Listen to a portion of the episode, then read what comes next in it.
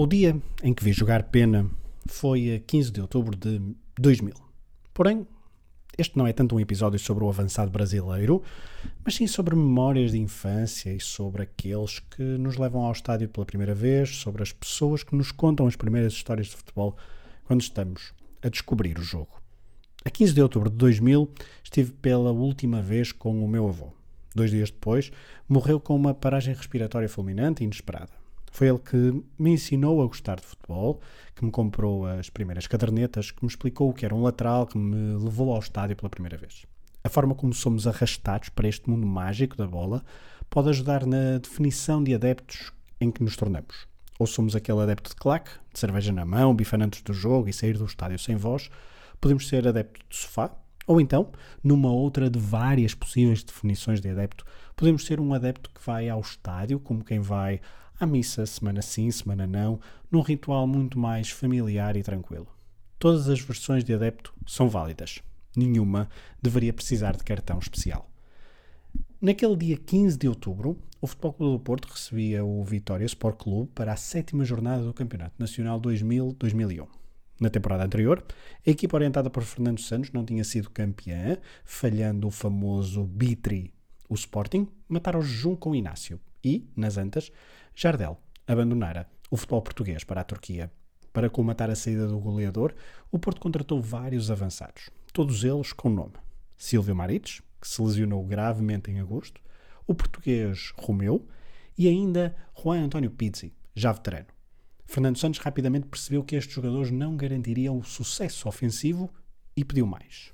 A direção do clube procurou e pescou no Palmeiras à última hora um avançado de 27 anos chamado Renivaldo Pereira de Jesus.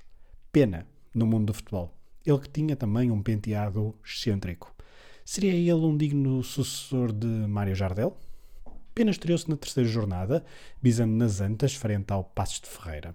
Até ao tal jogo frente ao Vitória, Pena fez mais cinco jogos e marcou golos em quatro deles.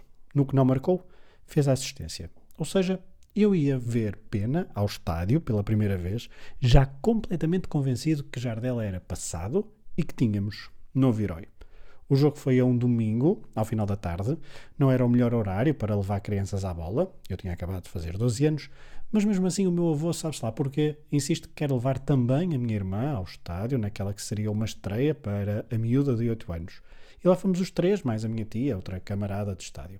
O ritual cumpriu-se estacionar nas imediações da Praça Velasquez, lanchar qualquer coisa no Café Bom Dia, hum, ou terá sido no NES, não me lembro, e depois fazer a caminhada até ao Estádio das Antas, passando por várias bancas de cascóis, sentindo o cheiro a cerveja e a bifana em vários cantos, e ouvir a voz cantada das senhoras que vendiam vários doces.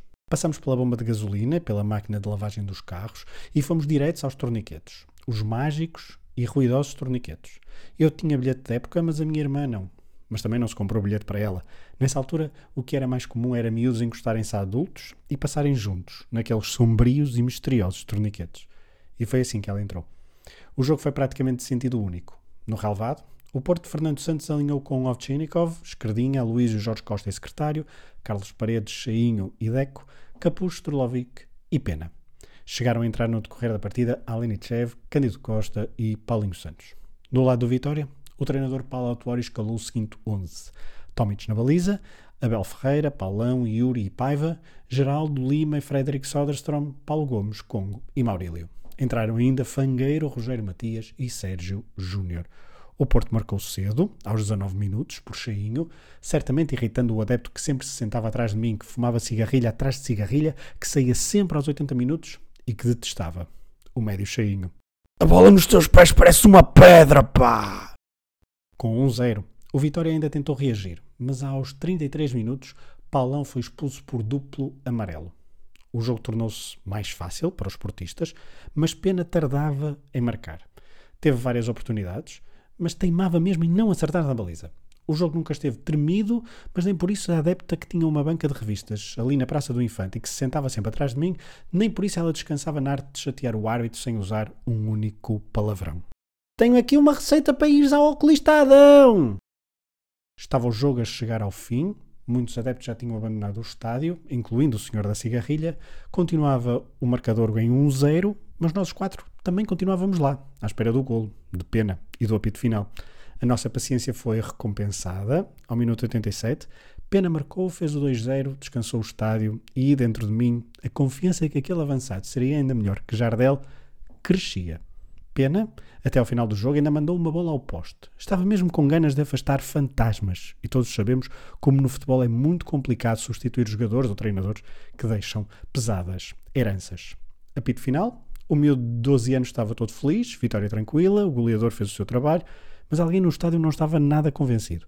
Certamente que até me deixar em casa, o meu avô me disse mais coisas, incluindo sobre futebol. Mas mal está o apito final, ele vira-se para mim e diz aquela que é a última frase que recordo saída da boca dele e que ainda hoje ressoa na minha cabeça. Disse ele: Este pena ainda não me convence. Como não, avô? Oito golos em sete jogos. O homem acabou de chegar e só sabe marcar. Como é que não estás convencido? Dois dias depois, o meu avô morreu. Quatro dias depois da sua morte, o Porto foi a Alvalade, a casa do campeão, ganhar por 1-0 com um golo. De pena. Estaria o meu avô assim tão errado ou estava apenas a ser muito conservador na gestão das expectativas? O futuro acaba por lhe dar razão. Pena nunca convenceu os adeptos portistas e hoje em dia é até motivo de chacota. Um pouco injusto, é verdade, porque foi o melhor marcador da Liga 2000-2001. Mas lá está. A herança de Jardel foi demasiado pesada para Renivaldo Pereira de Jesus. O meu avô, com décadas de experiência de jogos em estádio, topou mais rápido que aquele miúdo de 12 anos. O que faz todo sentido. Ele tinha visto Fernando Gomes, Hernani, Teixeira, Walsh, Cobilhas, Oliveira, Lemos, entre tantos outros craques ofensivos ao vivo. Não era um qualquer pena que ia chegar às antas e só porque marcava meia dúzia de golos se transformaria em craque eterno. O meu avô tinha-me ensinado tudo sobre o jogo e se ele dizia que o Pena não o convencia, então também eu ficaria de pé atrás nos meses seguintes. E sou assim com todos. Se eu já vi Jardel, Derley, Falcão ou Jackson, não me deixe convencer por um qualquer Adriano que marque golos em três jogos consecutivos.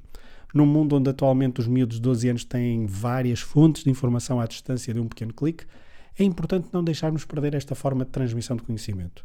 A experiência dos adeptos mais veteranos não pode ser totalmente renegada em detrimento de análises táticas ultramodernas, feitas por quem raramente vai ao estádio e não lhe conhece o cheiro, por quem não sabe quem foi o herói daquele clube uns 15 anos antes, por quem não conhece a identidade do clube e dos seus adeptos. Essas análises, claro, são sempre bem-vindas, mas, por favor, não menosprezem à partida o conhecimento dos velhos sábios que há, várias, que há várias décadas se sentam no estádio e que tentam transmitir como sabem as suas intuições e os seus pontos de vista sobre este jogo mágico da bola.